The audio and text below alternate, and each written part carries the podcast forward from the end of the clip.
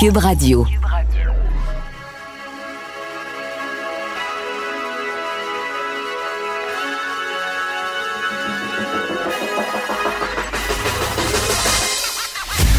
Jonathan Trudeau. Joe, Trudeau et Maude Boutet. Franchement dit. Cube, Cube Radio. Bon vendredi, aujourd'hui on est le 15 mai 2020. Mon nom est Jonathan Trudeau. Bienvenue à Cube Radio, bienvenue dans Franchement dit. J'espère que vous êtes encore euh, en train de vous dilater la rate avec euh, ces bonnes blagues d'avant-show qu'on entend dans les promos. Salut Maude, comment ça va? Allô, aucun commentaire. Euh, je m'aime pas de ce temps-ci. Ben Il y a un trait de ma personnalité. Ok, c'est Euh, attends un petit peu, là. On part en thérapie, là. Oh, ouais, c'est comme une thérapie. Ok, parfait. Mais, euh, ouais. Je m'aime pas parce que je passe beaucoup, beaucoup, beaucoup trop de temps, je brûle beaucoup, beaucoup, beaucoup, beaucoup, beaucoup d'énergie à être fasciné par le phénomène des louches. Ouais. Puis, tu sais, je dis ça, là, je comprends, vous comprenez, là, je fais de l'image, je suis pas en train de dire que je me fouette, parce que, mais je, je me, je me surprends à être fâché contre moi quand, par exemple, ça fait 30-40 minutes que je lis des commentaires dans un fil, mettons, Twitter de gens louches ou en dessous d'un article, puis je me dis, mais pourquoi tu te fais ça? Tu sais, des fois, j'écoute des vidéos, je, je pense que c'est pour...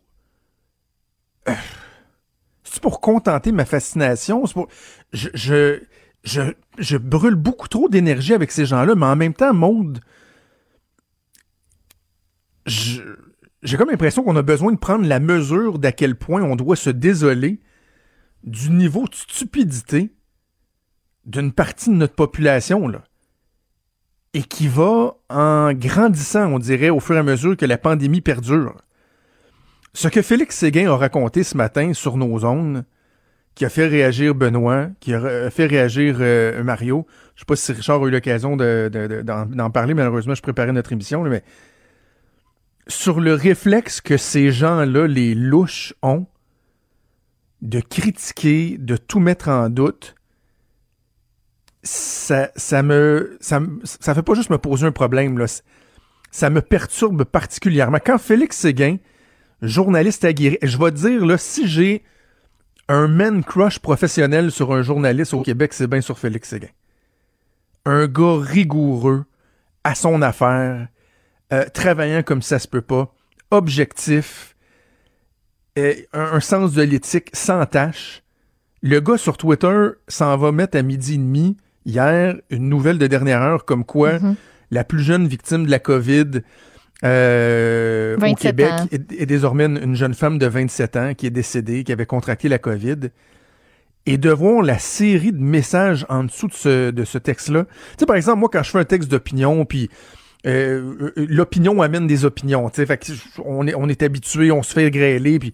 Mais que Félix Séguin, un journaliste du bureau d'enquête à TVA Nouvelle, s'en va simplement sans aucune. Sans aucune. euh, C'était juste la nouvelle. Ben, ça, va juste dire la nouvelle Exactement. se fait grêler, se fait traiter d'être un traître, d'être à la solde du gouvernement qui lui demande de, de, de, de passer cette nouvelle-là, qui est peut-être pas vraie selon certains, pour camoufler les ratés du gouvernement, pour justifier le maintien du confinement, comme si le gouvernement du Québec, sacrement, tripait à garder Montréal confiné. On peut questionner, puis je le fais, puis je vais continuer à le faire. on va parler au ministre de l'Éducation tantôt. On peut questionner certaines orientations, certaines décisions, et la compétence même de certaines personnes. Mais est-ce que vraiment vous pensez, bande d'idiots, bande de tarés, bande d'imbéciles, bande de louches, que le gouvernement du Québec tripe à voir Montréal confiné, à voir des jeunes devenir dépressifs, voire suicidaires, à savoir que le niveau de violence conjugale, de malnutrition, de maltraitance augmente, vous pensez, Christy de bande de caves d'imbéciles, que le gouvernement tripe? Par quelle espèce de logique tordue vous pouvez expliquer ça? Bande de cons. Vous êtes des cons. Je suis découragé. Je suis totalement découragé.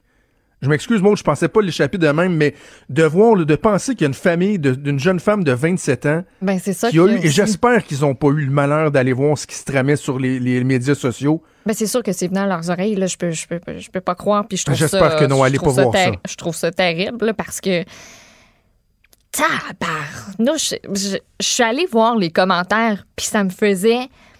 Ça, ça, ça m'a fait complètement halluciner. J'ai, j'ai- je comprends pas comment on peut en arriver à ce genre de raisonnement-là, de dire Hey, la nouvelle a été publiée à midi 28, le point de presse était à 13h pile, une demi-heure avant. Euh, pense que c'était de connivence. C'était pas mal. C'était réglé avec le gars des vues. Ah oui. Pa- pa- oui, Et- on, a, on a tous. tu- euh, mon cellulaire ici, j'ai une ligne euh, directe avec euh, François Legault. On se parle à, à chaque jour. Ben, on- parle à ben, tous les François Legault et Pierre-Carl Pellado. autres, quand c'est ils ont quelque deux, chose à on a comme... penser, c'est ça qui se passe. C'est ça. François Legault, Pierre-Carl Pellado, ils, nous- disent sur une base quotidienne quoi penser. Là. Puis des gens qui disent Ben voyons donc, comment peux-tu dire ça? Comment crise de fake news? Euh, c'est de sa faute si elle est morte? Euh, Ah oui, parce que Encore dans, dans ce qui revient, là, Pa- Pardon, parce que. dans, Parce que dans ce qui revient, il Ben y a le fait que, excusez, mais je vais le dire aussi euh, euh, euh, froidement que ce qu'on voit sur les médias sociaux, là, c'était quoi son poids? Ah oui, oui, ça, ça Étais-tu revient grosse? Étais-tu obèse? souvent. Pourquoi vous nous cachez Vous des êtes- informations? donc bien débile.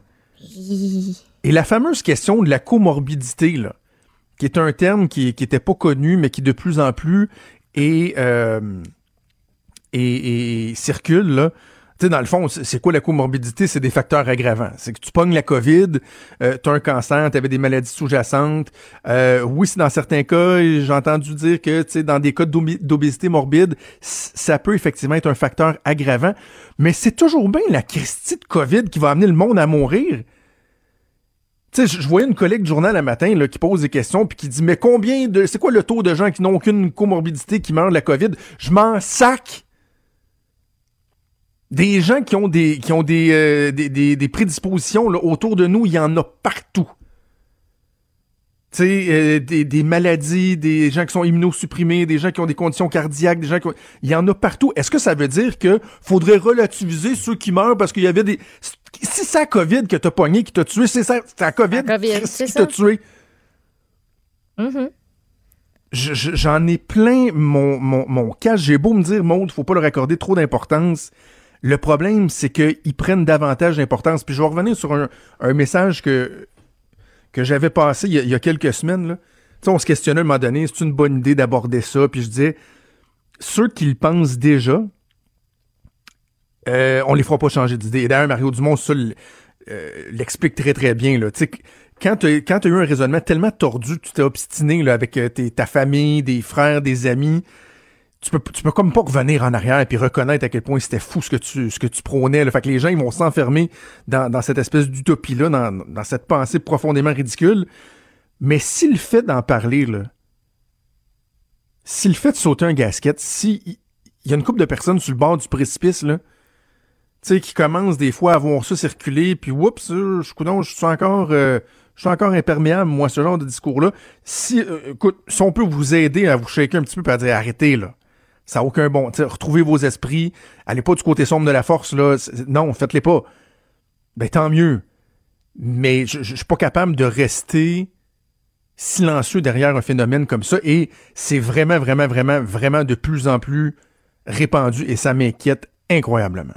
Puis tu sais, peut-être que c'est un lien à voir aussi avec le fait que on a tellement rien à faire qu'il y en a que tout ce qu'ils font, c'est, regarder les, les réseaux sociaux là, ces temps-ci. là. Mm. Puis de se dire d'avoir, tu sais, avant qu'ils commentaient pas, mais que là, tellement rien à foutre, puis rien d'autre à penser, d'aller commenter des affaires de même. T'as- C'est tellement rien à faire à ce point-là, puis t'as-tu tellement comme. Veux-tu tellement te réconforter de cette façon-là? Parce que si c'est une façon de te réconforter dans le fait que toi, t'es chez vous, puis que, puis que ça s'arrange pas, puis que ça va pas bien, puis que. Ben non, c'est pas la bonne façon de faire. Ça, a- ça marche pas de même. On va se laisser là-dessus, malheureusement, le temps presse. là, mais il y, a une- il y a une phrase en anglais que, que, que j'aime, que je trouve qui est vraiment. qui est lourde de sens. C'est quand tu dis à quelqu'un How dare you? Comment peux-tu oser? C'est ça que j'ai envie de dire à ces gens-là. Comment pouvez-vous oser penser que tout ça est du fake?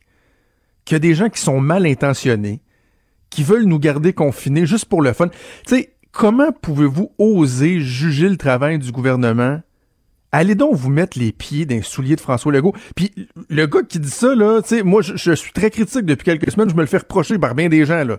Oh, toi, tu devrais y aller, tu devrais aller. Ouais, mais tu sais, c'est sur des points précis que je critique la gestion. Pourquoi on fait pas ci, on fait pas ça? Pourquoi on n'est pas suffisamment transparent sur tel aspect? Mais de penser qu'il y a une mauvaise intention, qu'on veut garder les gens confinés, qu'on veut. Comment pouvez-vous oser? Comment pouvez-vous oser avoir si peu d'égard envers les travailleuses, les travailleurs du système de santé, dans les CHSLD, dans les hôpitaux, qui se battent ici comme ailleurs. Je parle pas juste au Québec, là. Ah, si vous trouvez qu'au Québec, on l'a pas si pire, allez parler aux gens à New York, allez parler aux gens en Italie, en Espagne. Comment, au nom de ces gens-là, qui certains ont perdu la vie, ou qui vont être traumatisés à vie parce qu'ils ont eu à gérer dans des, dans, dans des hôpitaux, dans des résidences, comment pouvez-vous remettre en question la véracité, la crédibilité de ce qui, ce qui, ce qui nous est rapporté? Vous êtes une bande de fous. En passant encore deux études qui viennent dire que l'hydroxychloroquine, là, c'est de la merde. Arrêtez, là. Arrêtez toujours de demander pourquoi l'hydroxy, pourquoi il cache l'hydroxy? L'hydroxychloroquine, ça marche pas. Ça change rien. Au mieux, ça change rien, au pire, ça empire. OK? Gang de louche. On fait une pause, on revient.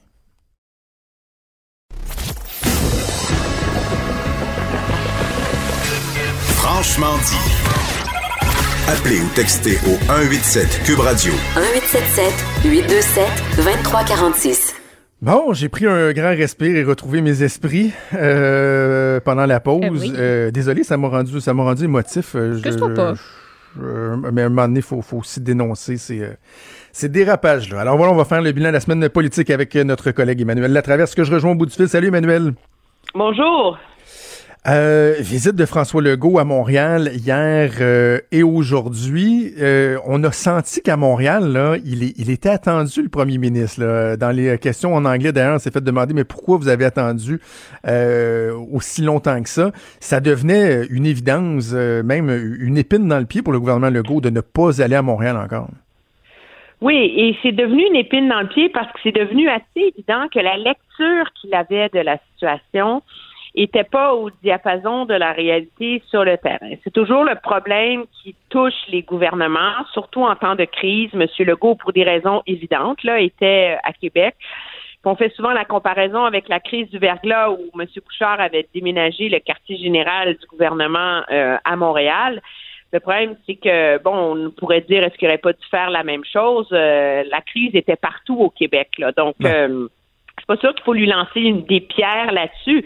Mais c'est clair, moi, je pense que le, ce qu'on a découvert, par ailleurs, c'est que le fait que le gouvernement Legault a pas d'élus sur l'île de Montréal, à part la mairesse Rouleau, euh, fait en sorte qu'il n'y a pas eu des échos aussi rapides, précis de la situation du terrain.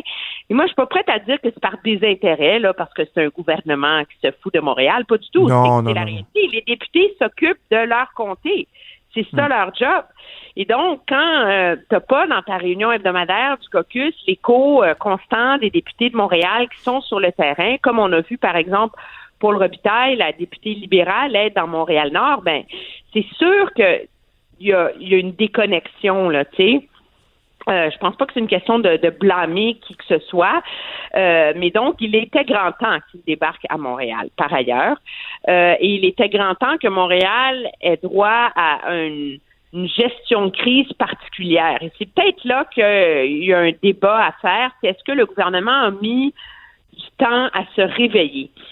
Sur euh, l'ampleur du problème que posait euh, Montréal. Ça fait quand même deux semaines et demie qu'on parle de l'éclosion à Montréal-Nord, de ses impacts, etc. Euh, et la réalité, c'est que la visite du directeur de la santé publique, Horacio Arruda, la semaine dernière, a, la- a laissé beaucoup d'élus montréalais sur leur faim parce que Bon, on a dit qu'il était venu annoncer un plan de dépistage pour Montréal. Ben, il avait annoncé euh, à peu près le même plan la semaine d'avant. là. Alors, moi, Ouais. je pense que c'était très bien que M. Legault vienne, qu'il ait euh, l'écho et qu'il puisse avoir l'occasion de parler dans le blanc des yeux de- au PDG des CIUS, des SU, des CHU, de cette structure pachydermique du ministère de la Santé qui complique sérieusement les choses à Montréal. J'ai envie de t'entendre sur le, la performance générale au niveau de la communication du premier ministre euh, cette semaine, parce que je parlais avec des gens de l'entourage euh, de M. Legault qui me disaient on s'est rendu compte qu'il fallait reprendre le contrôle de l'agenda, qu'on était très en mode euh, défensif, les gens qui aimaient moins le ton du premier ministre, et j'ai j'ai senti ce recentrage-là durant la semaine. Pas parfait, il y a, il y a, des éléments où j'ai trouvé que François Legault l'avait un peu échappé dans son discours, mais de façon générale, est-ce que tu as remarqué observer ce, recadrage-là dans, la façon de communiquer du premier ministre? Oui, très clairement, parce que c'est une question de reprendre l'agenda. Moi, en tout cas, ça, c'est ce que je reconnais la voix d'un stratège politique pour se donner l'initiative de ce changement-là. Là. oui. Mais ce que c'est aussi euh, répondre à la critique et finir par enlever ses lunettes roses. Là. Je veux dire, on était dans un contexte où, où, euh, où où le gouvernement laissait aller un peu alors que la situation se, se, se détériorait.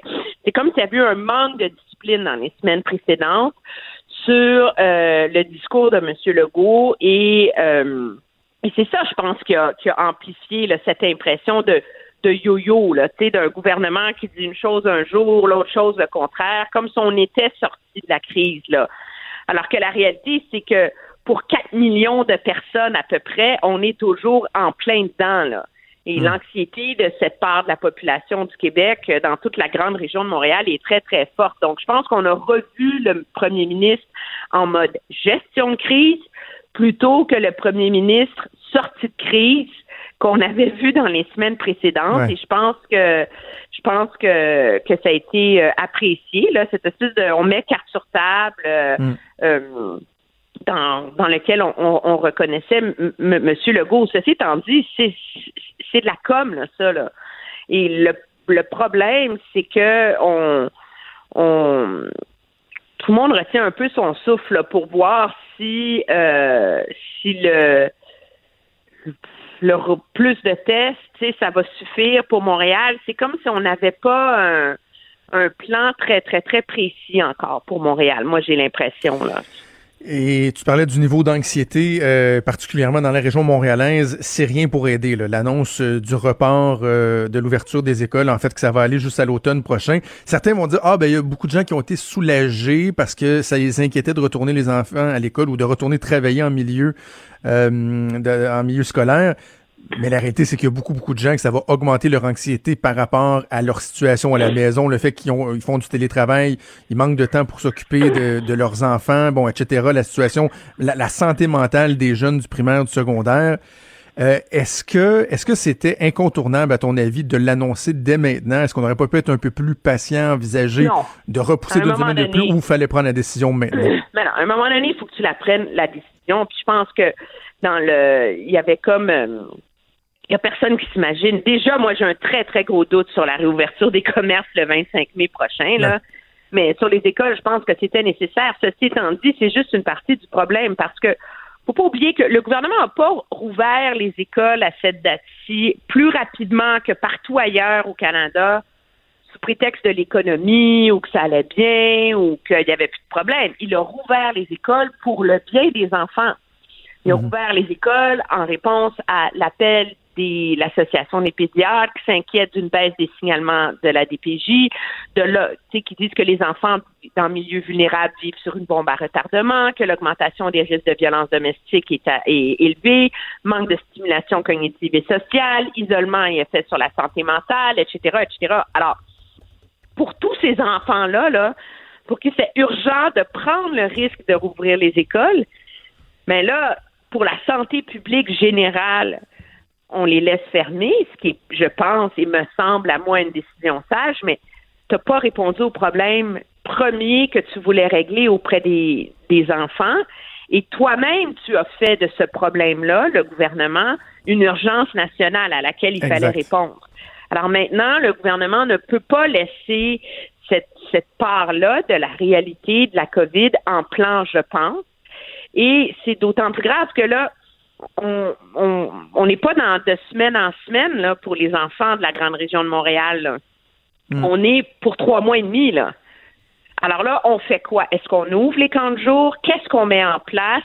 Est-ce qu'on met en place des escouades euh, pour les familles vulnérables, des escouades de la DPJ, des escouades des services sociaux? Il y a tout un plan à mettre en œuvre, là, parce que là, on vient de, de comme abandonner, entre guillemets, là, euh, tous les enfants vulnérables. Là. Et là, euh, il faut trouver une façon de les récupérer là, et, euh, et d'en prendre soin. Là. Je signale aux auditeurs que dans, dans quelques minutes, le ministre de l'Éducation, Jean-François Roberge, va être euh, en entrevue ici à l'émission. Donc, beaucoup de questions qu'on aura pour Lui, euh, le ministre Roberge.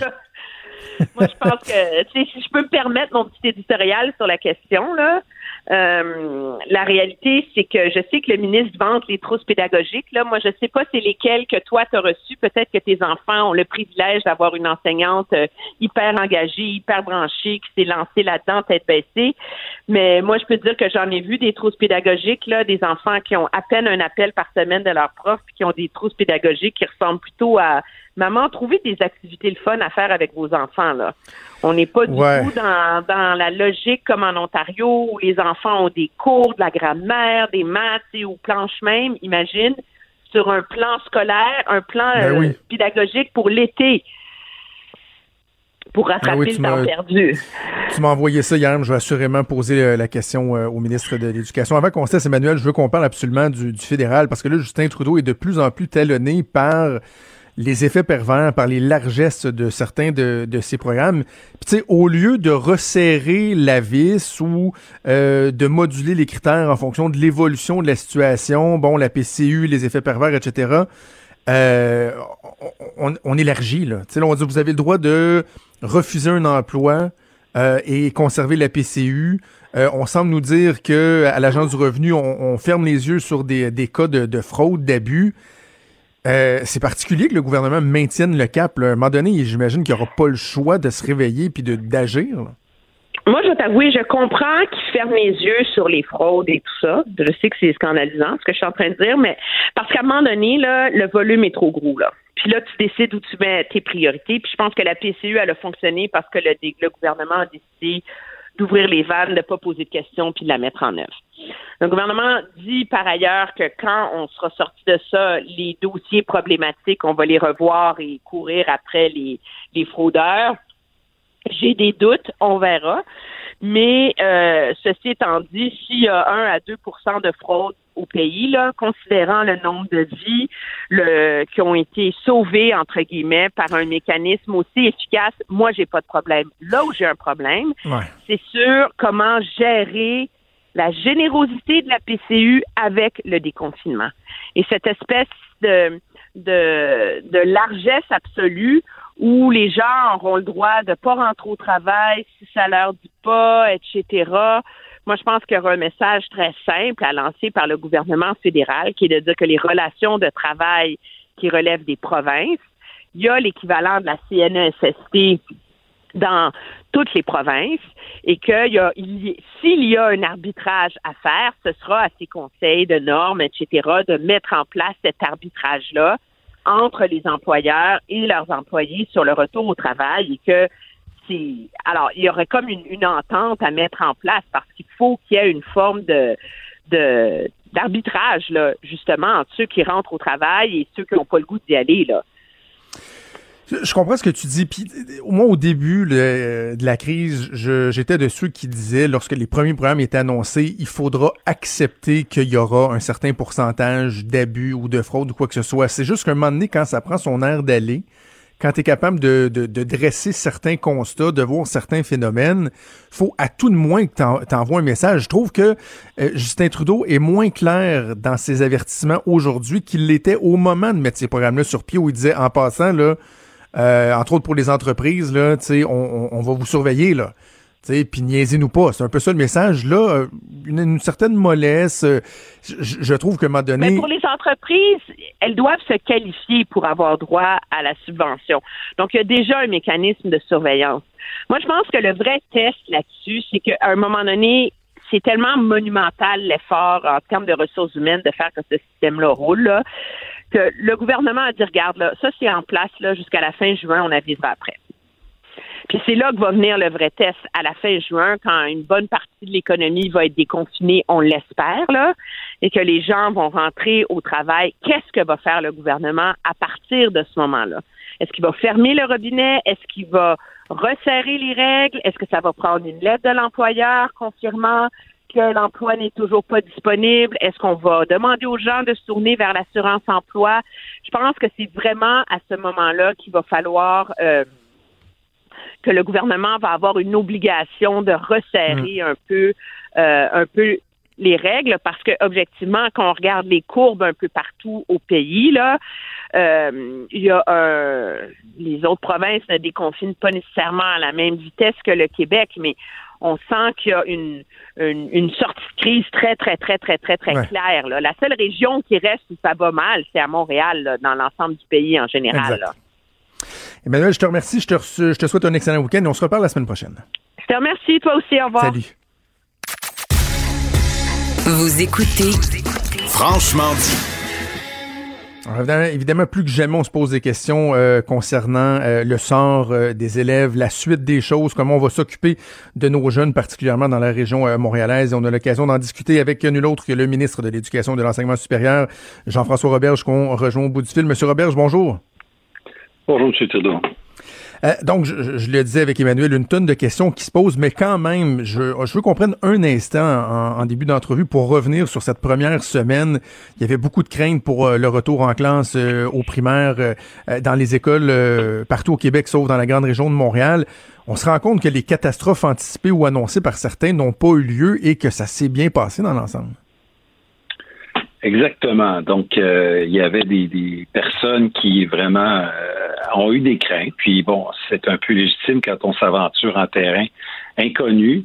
Euh, maintenant, on a bien vu que les craintes, l'angoisse, l'inquiétude ont vite fait place à des sourires puis au plaisir à partir du moment où on s'est habitué à l'inhabituel puis où les, sourires des élèves sont, revenus dans les écoles. C'est pas euh, c'est pas un contexte normal, mais quand même, ça fait du bien d'avoir un peu de normalité d'avoir des élèves qui retournent à l'école. Absolument. Moi, je peux vous dire, j'en ai deux ici là, qui étaient euh, absolument comblés de ce retour euh, à l'école, donc euh, tant mieux.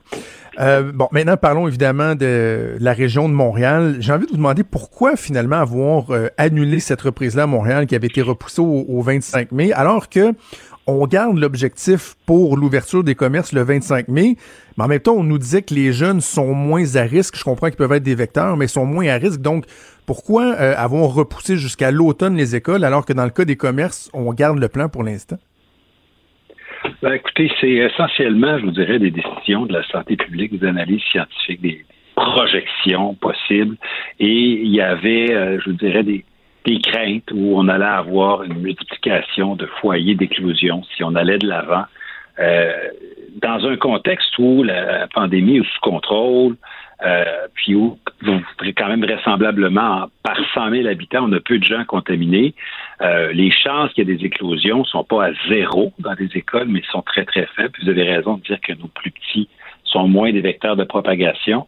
Mais quand il y a pas mal plus de gens qui, euh, qui sont porteurs, ben là, comprenez que d'avoir ce qu'on appelle des rassemblements, quand même 15 personnes par classe, puis des fois 250, 300 dans un même édifice, même si on prend toutes les mesures de distanciation, ça a été considéré par nos experts de la santé publique comme un vecteur de, de, propagation qui n'était pas adéquat dans le contexte. Moi, je vous dirais que comme euh, comme père puis comme ministre de l'Éducation, comme enseignant, c'est pas une décision que j'aime, c'est une décision que je n'aime pas du tout, mais en même temps, euh, santé, sécurité avant tout, puis tout le monde le comprend. Ce que des gens ont de la misère euh, à s'expliquer, et j'en suis, euh, Monsieur le ministre, c'est que on nous parlait de la balance des inconvénients, un terme qui, qui, qui, revient beaucoup depuis le début de la crise. On se dit, ben oui, il peut y avoir un risque au niveau de la santé publique, mais dans la balance des inconvénients, il faut penser au risque euh, global euh, que représente le fait de garder les enfants à la maison, la négligence, la, mal, la malnutrition, la violence, etc. Et là, quand on pense à Montréal, où il y a d'importantes poches de pauvreté, on se dit, OK, euh, donc ça veut dire qu'on en était rendu dans la balance des inconvénients à penser qu'un retour en classe était plus néfaste que tous ces autres inconvénients-là qui avaient été mentionnés par rapport à un, un maintien à domicile. C'est vraiment inquiétant. Là. Oui, je vous dirais, c'est euh, c'est inquiétant. Et puis vous avez raison. On a le choix juste entre des mauvaises euh, des mauvaises options. On prend la moins la moins mauvaise quand on se dit garder des écoles fermées. Euh, c'est pas une belle option. Puis laisser dans certains cas, pas partout, mais dans certains cas, des euh, des enfants dans des milieux familiaux qui sont pas adéquats. Mais en même temps, réouvrir des écoles alors qu'il y a beaucoup de gens qui euh, sont des propagateurs de, la maladie, beaucoup de gens qui sont infectés sans le savoir, euh, asymptomatiques, c'était pas une bonne idée non plus. comme je vous dis, on, se base sur la science, mais on s'assoit pas sur nos deux mains. Là. Maintenant qu'on sait que les écoles n'ouvriront pas dans la CMM, on peut concentrer 100% des énergies de tout le monde sur l'accompagnement à distance, qui n'est pas l'idéal, l'accompagnement à distance. Mais quand même, on va pouvoir faire plus et mieux. Il faut dire que depuis deux semaines, énormément, je veux dire, des, dizaines de milliers d'enseignants et de directions d'école et de cadres mettaient toutes leurs énergies à préparer les écoles à accueillir ces élèves-là. Et ben là, à partir d'aujourd'hui, ils peuvent mettre toutes leurs énergies à communiquer avec leurs élèves et à les aider. Est-ce qu'ils peuvent ou ils doivent? Je vous pose la question parce que je regardais euh, le communiqué de presse de, l'ineffable Sylvain Mallette euh, de la FAE hier et il y a une phrase qui m'a accroché. Bon, ils gardent leur ton habituel, mais à un moment donné, le président de la FAE dit Nous continuons aussi d'informer nos membres quant à leurs droits. OK, parfait. Qui les informe de leurs obligations maintenant? C'est beau avoir des droits, mais il y a des obligations aussi. Or, il y a beaucoup de parents, je lisais des témoignages sur les médias sociaux, qui disent on est bien content pour ceux là, qui ont des enseignants qui, qui ont envoyé des trousses bonifiées, qui les appellent, qui font des zooms, des teams, des, des ce que vous voulez, mais il y en a, il y en a aussi qui ont fait le strict minimum et moins là et qui sentent que leurs enfants sont, sont, sont, sont laissés pour compte. Est-ce qu'ils ont des obligations à accompagner leurs élèves, les enseignants qui restent à la maison en ce moment? Tout à fait. Tout à fait. Et vous dites qui, qui les informe euh, moi-même, à la fois par des directives écrites que des conversations. J'ai eu des conversations ce matin même encore, comme j'en ai pratiquement avec, tous les jours avec les leaders syndicaux, donc autant les gens de la, de la FSE que les gens de la FAE. Et ce que je vous dis en ce moment, à savoir que j'attends la pleine prestation de travail de tout le personnel scolaire à la grandeur du Québec, donc dans la CMM, euh, à partir de hier et en fait à partir de la semaine dernière, je m'attends à ce que la qualité de l'accompagnement, de l'encadrement euh, soit décuplée dans les prochains jours et les prochaines semaines jusqu'à la fin de l'année, puisque euh, bon, tout le monde a accès au service de garde d'urgence dans le réseau scolaire, tout le monde a accès au CPE d'urgence. tout le monde doit offrir sa pleine prestation de travail et personne ne travaille à une réouverture qui n'arrive pas. Donc, grosso modo, euh, les appels doivent se faire, les Teams doivent se faire, les, les Zooms doivent se faire, les enfants qui se font appeler, les adolescents qui se font appeler, qui font des travaux, qui font des dictées, ben, doivent recevoir une rétroaction, une correction. Euh, moi, je pense qu'on va finir fort. Il nous reste cinq sinon semaines. Quoi? Sinon quoi, Monsieur le ministre? Sinon quoi? et sinon, euh, les, les directions d'école vont faire leur travail. Les directions d'école sont les supérieurs immédiat et ce sont eux là qui supervisent leur équipe école, qui font l'encadrement pédagogique, qui s'assurent que la prestation de travail est faite. C'est pas le ministre là, qui va se transformer en inspecteur d'école puis qui va aller euh, faire de la gestion de ressources humaines. Mais le message est clair. Je l'ai transmis ce matin aux leaders syndicaux qui l'ont accueilli très favorablement. Moi, j'ai senti aucune résistance des deux centrales syndicales au message que, que, je vous passe en ce moment. Et j'ai eu cette même conversation-là avec les directions générales ce matin même et avec les directions d'école ce matin même. Donc, je pense que le message euh, est passé partout. C'est pas un message euh, de, de, de, je sais pas comment dire, c'est pas un message qui est négatif. Au contraire, c'est que enfin, tout le monde a tout le temps pour consacrer toutes les énergies nécessaires aux élèves. Je regardais que le, ministre de l'Ontario euh, de l'Éducation, euh, le ministre de l'Éducation de l'Ontario a annoncé qu'il y aurait un programme euh, volontaire estival pour les gens qui voudraient poursuivre la consolidation des, des acquis et autres. Donc, des cours offerts à distance pendant la période estivale, pendant l'été. Est-ce que c'est envisageable au Québec? Ça fait partie de plusieurs scénarios qu'on étudie. Là. Euh, on a des conversations avec tous les partenaires dont je vous parle de, tout à l'heure. Encore la semaine prochaine, on a des rendez-vous pour voir euh, comment on va faire là, pour la rentrée et pour l'été, pour s'assurer de consolider les, apprentissages, puis que tout le monde soit prêt à prendre l'année prochain, euh, entamer l'an prochain du bon pied. La meilleure chose à faire, c'est d'utiliser les semaines qui nous restent cependant. J'ai entendu des gens qui avaient un discours un peu négatif, là, qui disaient oh, on va être en vacances pendant six mois. Je dis non, pas du tout. et, bien sûr, si on n'utilise pas les cinq semaines qui nous restent, ben, la tâche va être beaucoup plus grande en disant ben, il faut faire du rattrapage à l'automne. Mais avant de penser au rattrapage de l'automne, moi j'invite les acteurs du terrain aujourd'hui à utiliser chaque jour pour euh, communiquer avec les élèves puis euh, les mettre en mode apprentissage. Est-ce que vous regrettez vous-même d'avoir employé le terme vacances au début de la pandémie? Je comprends que personne ne savait l'ampleur que c'était pour prendre, mais est-ce qu'il n'y a pas eu un, message mix qui a été envoyé autant aux enseignants qu'aux jeunes qui ont décidé, par exemple, d'aller travailler? Euh, vous avez questionné ce, fait-là un peu dans cette semaine. Est-ce que vous-même, vous n'avez pas envoyé un, message un peu trouble en disant ben, que c'était un peu comme une espèce de vacances au début? Ben, je l'ai utilisé parce que c'est ce qui allait arriver de toute façon. Moi, je suis quelqu'un qui dit les choses comme elles sont. Là, donc, euh, des fois, les, les gens de communication trouvent que je suis pas quelqu'un qui cassette, qui, qui, qui répète des lignes, puis j'ai pas l'intention de changer. Euh, je pense qu'il faut dire la vérité aux gens. La vérité, c'est que quand on a fermé euh, initialement, sans préavis, aucun les écoles, on pensait le faire pour deux semaines. Et soyons honnêtes, les élèves avaient laissé leur matériel en classe parce que quand ils ont quitté, ils ne savaient pas qu'ils ne reviendraient pas. Et c'est la même chose pour les enseignants. Alors même si j'avais dit euh, des apprentissages vont se poursuivre la semaine, la semaine suivante, écoutez, les enseignants, des fois, ils n'avaient pas leur ordinateur, ils n'avaient pas leur cahier, pas leur guide du maître, pas leur manuel, pas les adresses de courriel des élèves, pas les téléphones des élèves.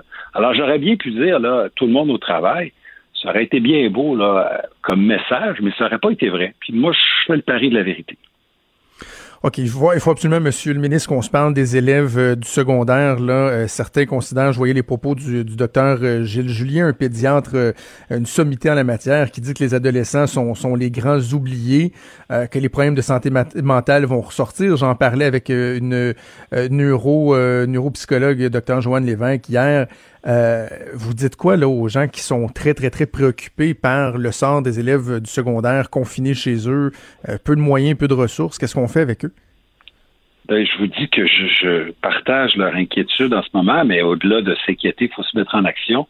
Et euh, c'est ce qu'on fait quand on transmet le message à, tout le monde là, que euh, nos enseignants, mais nos psychologues, nos psychoéducateurs, nos orthophonistes, nos orthopédagogues euh, vont consacrer leur pleine charge de travail à communiquer avec tous les élèves une fois, deux fois, trois fois par semaine ben, euh, je pense qu'on fait le nécessaire. Je communique aussi avec mon collègue Lionel Carman, ministre délégué à la Santé, qui s'occupe des enfants qui se retrouvent dans des centres de la DPJ. Il faut laisser tomber personne. Euh, on a des ressources devant nous. On a des, dizaines de milliers de professionnels. On a des semaines devant nous.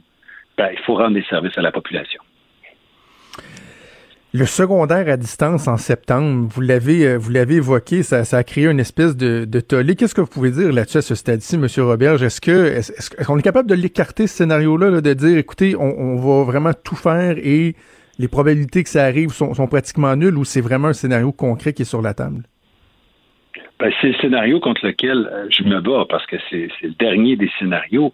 Bon, encore une fois, j'aurais pu dire c'est impossible, mais ça n'aurait pas été la vérité. Écoutez, euh, les contraintes qui nous imposent en ce moment de garder nos écoles fermées nous viennent euh, de la situation de la pandémie, nous viennent des, des directives de la santé publique qui ne nous permet pas en ce moment d'ouvrir les écoles. Ce qu'on prépare pour l'automne, c'est beaucoup d'autres scénarios avec les directions, avec les syndicats, avec les professionnels, de OK, comment on fait avec ces mêmes contraintes-là pour permettre à nos élèves du primaire, mais aussi du secondaire, de, se rendre à l'école, de voir leurs amis, même à deux mètres, de voir leurs enseignants. Euh, je vais vous dire que c'est un des scénarios, mais c'est le dernier au bas de ma liste, c'est le scénario du pire, puis je me bats pour que ça n'arrive pas. Donc, on pourrait penser, par exemple, à des, alternances, euh, les, jours pairs, les jours impairs, bref, que les, élèves ne soient pas nécessairement à temps plein physiquement en classe pour permettre un maximum d'élèves de retourner en classe. J'imagine que ça, ça fait partie des scénarios que vous envisagez? Ça fait partie des scénarios et on regarde justement comment on peut euh, utiliser tous nos locaux à pleine capacité pour euh, donner des services. Est-ce que, exactement comme vous dites, est-ce que des scénarios d'alternance nous permettent de, donner un contact élèves enseignant direct, pas seulement à travers un écran, mais en direct. C'est ce qu'on souhaite. En fait, ce qu'on souhaite, c'est ce qui va se rapprocher le plus possible de la normalité. On doute tous très fort qu'on se retourne, qu'on ait un scénario normal avec une belle rentrée classique en septembre. Mais moi, ce que je travaille, c'est d'avoir le plus près possible de la normalité, donc d'avoir de la fréquentation scolaire pour tout le monde, pas juste pour le primaire. OK, le, le, temps file, j'aurais une tonne de questions encore à vous poser, mais je me permets de terminer avec deux questions qui nous sont venues d'auditeurs, parce qu'on parle de, de, principes généraux, mais il y a des cas particuliers, euh, des gens qui sont à la recherche de réponses. Je pense à cette mère monoparentale qui est proposée aux bénéficiaires. Elle, elle travaille, elle a une jeune fille qui est en deuxième année, donc dans le jour, sa fille doit bénéficier des, des services de garde euh, essentiels, donc d'urgence. Et là, elle se dit, mais c'est qui qui va faire l'école avec elle? Parce que dans le jour, elle parlera pas à son enseignante, elle va être au service de garde d'urgence. Est-ce que c'est ma responsabilité de le faire le soir? Est-ce qu'avoir des services en soirée? Euh, on répond quoi à, ces gens-là? Dans les services de garde d'urgence, il peut facilement y avoir des, périodes où les jeunes sont encadrés, accompagnés. On ne demande pas aux gens, aux éducatrices de services de garde d'être des enseignants, mais on ne le demande pas non plus aux parents. Euh, moi, je pense qu'il faut, euh, comme réseau scolaire, prendre sur nous, moi comme ministre, les enseignants comme enseignants, le travail d'accompagner nos jeunes. On demande aux parents de, de, faciliter, euh, de donner une discipline, un horaire de travail. Mais on ne demande pas aux parents de se transformer en enseignants. Donc, de la même façon, je pense qu'on peut demander aux éducatrices de services de garde de ne pas se mhm. transformer en enseignants, de pas, en enseignant, en enseignant, de ne pas s'imposer cette tâche-là, mais de donner des périodes de lecture, d'activité, de donner l'accès à un ordinateur, à une tablette pour aller sur notre euh, superbe plateforme euh, écoleouverte.ca. Je pense que c'est quelque chose d'envisageable. Puis le soir, ben, la maman ou le papa peut très bien prendre euh, une petite demi-heure pour réviser, pour demander, comme on le ferait avec nos devoirs et leçons classiques en réalité. Je termine avec une question sur euh, l'évaluation des acquis parce que bon, il y a des élèves par exemple qui sont euh, dans, en bain linguistique qui ont fait la moitié de leur année en anglais et qui venaient à peine de débuter la moitié de l'année consacrée aux, matières enseignées en français. Est-ce que on va prendre pour acquis qu'ils passent Est-ce qu'il y aura une évaluation qui va être faite au début du secondaire? Comment ça va se passer dans, ces cas-là? Oui, c'est une question euh, qui, nous vient de la base, qui est très concrète. Puis j'ai répondu la semaine dernière à une directive. On va clarifier encore. C'est sûr que pour ces, élèves-là, on s'attend à ce qu'ils fassent des apprentissages, puis pas à partir de la semaine prochaine, mais déjà euh, depuis euh, deux semaines, là, qu'on s'attend à ce que les, les, enseignants fassent pas seulement de la révision, parce qu'ils auraient bien peu à réviser. Là. Le, programme mmh. de sixième année, ils l'ont vu seulement quelques semaines. Donc, il faut voir le programme de sixième année le plus possible dans les matières de base, euh, c'est certain.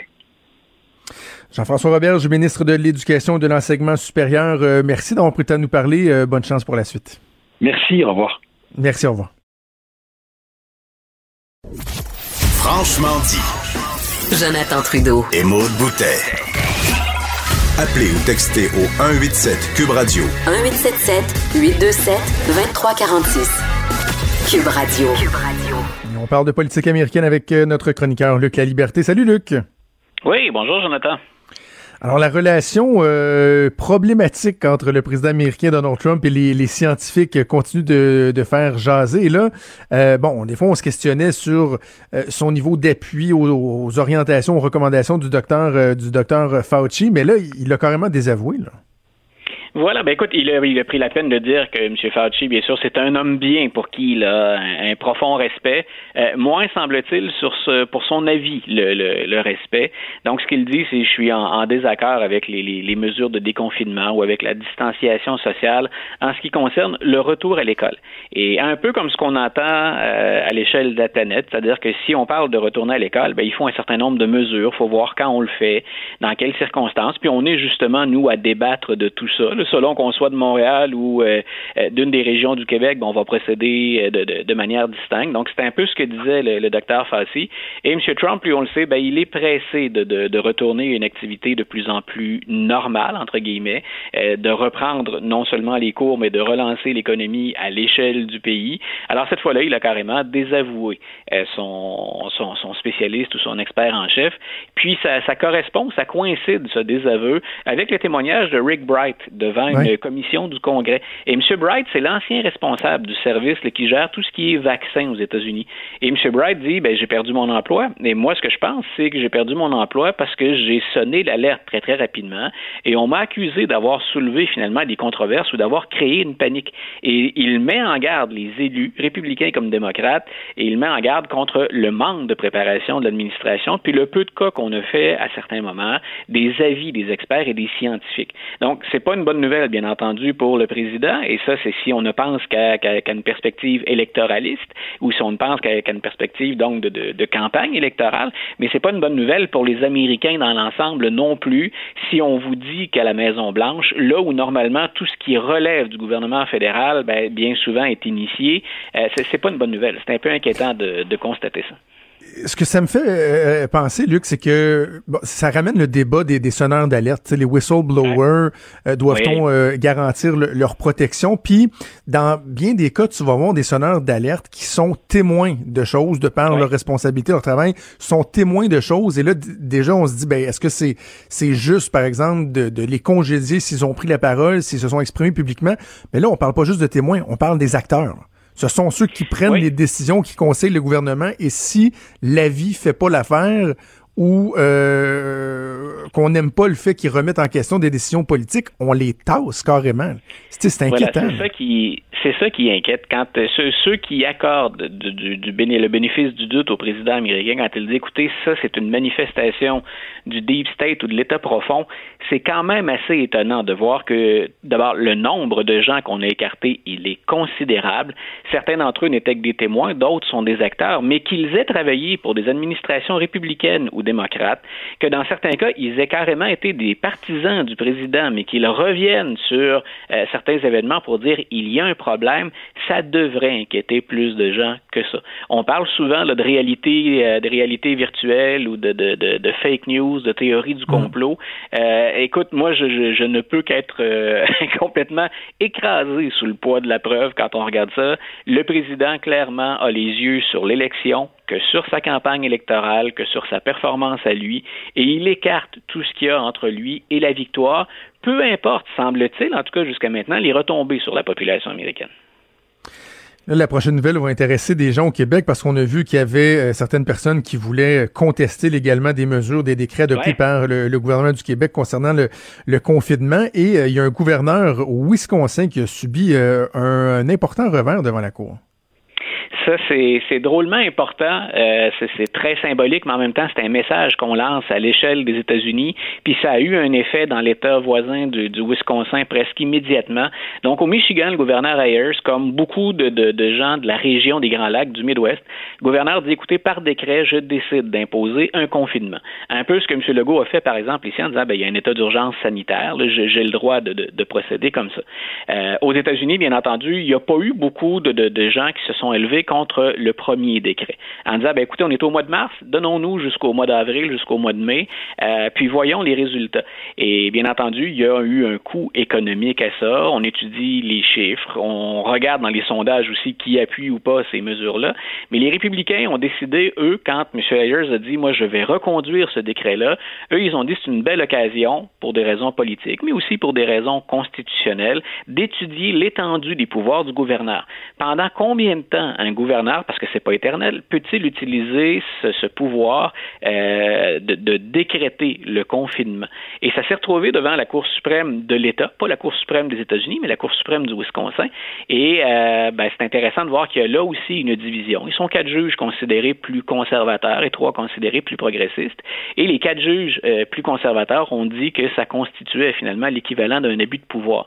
il y a même une des juges qui avait dit, écoutez, est-ce que c'est pas la, la, définition de la tyrannie même si quelqu'un est élu, comme c'est le cas du gouverneur Ayers, est-ce qu'il peut à lui seul imposer à l'ensemble de la population, puis donc aux gens, bien sûr, qui, dont les commerces sont fermés, ce qu'on peut imposer pendant longtemps du confinement? Et on a tranché en faveur des républicains ou des opposants hmm. donc, au confinement, ce qui fait que maintenant, Wisconsin, qui est aux prises avec euh, un des, des, foyers de propagation importants, euh, même s'il y a 70% de la population qui était d'accord avec le gouverneur, euh, ben, on a mis fin au confinement. Et maintenant, ça implique que le gouverneur Ayers, qui est un démocrate, ben, doive s'asseoir avec les républicains du Congrès de son État pour tenter de trouver une façon de, faire, une façon de procéder. Et lui-même avait déjà dit, on fait du confinement, mais je vais assouplir les règles. C'était pas un confinement le mur à mur comme c'était le cas au tout, début, au départ. Donc maintenant, ben, on va se retrouver avec des positions euh, très, très campées en pleine année électorale. Et la question qui est bien légitime de, se poser là-dedans, c'est au-delà du, du, ferraillage politique, eh ben, qu'advient-il des gens sur le terrain, des habitants du Wisconsin face à l'épidémie? Pendant ce temps-là, il y a eu des, euh, des, élections partielles qui ont été remportées par euh, les républicains et euh, dans ouais. un cas, c'est pas dans un terrain ami, là. Ben voilà, ça c'est de, de, bonnes nouvelles pour M. Trump puis pour les républicains qui voyaient les appuis euh, au président en fond. Même les, écoute, même la droite conservatrice aux États-Unis, la droite religieuse, les chrétiens, euh, sont pas satisfaits de la performance du président Trump dans la gestion de la COVID-19. Donc il y avait beaucoup de sondages qui étaient inquiétants, mais là on avait deux sièges qui étaient laissés vacants, un au Michigan dans une, une zone rurale. Ça c'était déjà acquis ou presque. C'était un bastion républicain. M. Trump pendant la présidentielle, il avait très très bien performé. Ce qui inquiète un petit peu plus les démocrates c'est un siège qu'on a perdu en Californie après l'avoir regagné en 2018. C'était aussi un terrain qui était euh, propice à des élections, euh, aux élections aux républicains historiquement. Mais en 2018, c'est Katie Hill qui l'avait emporté, la, la démocrate. on se disait, ben enfin, elle faisait partie en fait de ces sièges que les démocrates avaient acquis pour euh, retrouver la majorité à la Chambre des représentants. Elle a été prise dans un scandale, comme les Américains aiment bien nous en fournir souvent, scandale sexuel, c'est-à-dire que hum. elle est mariée, Mme Hill, et qu'elle a dû reconnaître des aventures extra-conjugales, donc des relations inappropriées avec un ou des membres de son personnel. Tout ça pour dire donc que cette démocrate, ben, elle s'est mise elle-même sur la voie de garage, elle a quitté son poste et c'est M. Garcia, un républicain, qui a retrouvé un siège.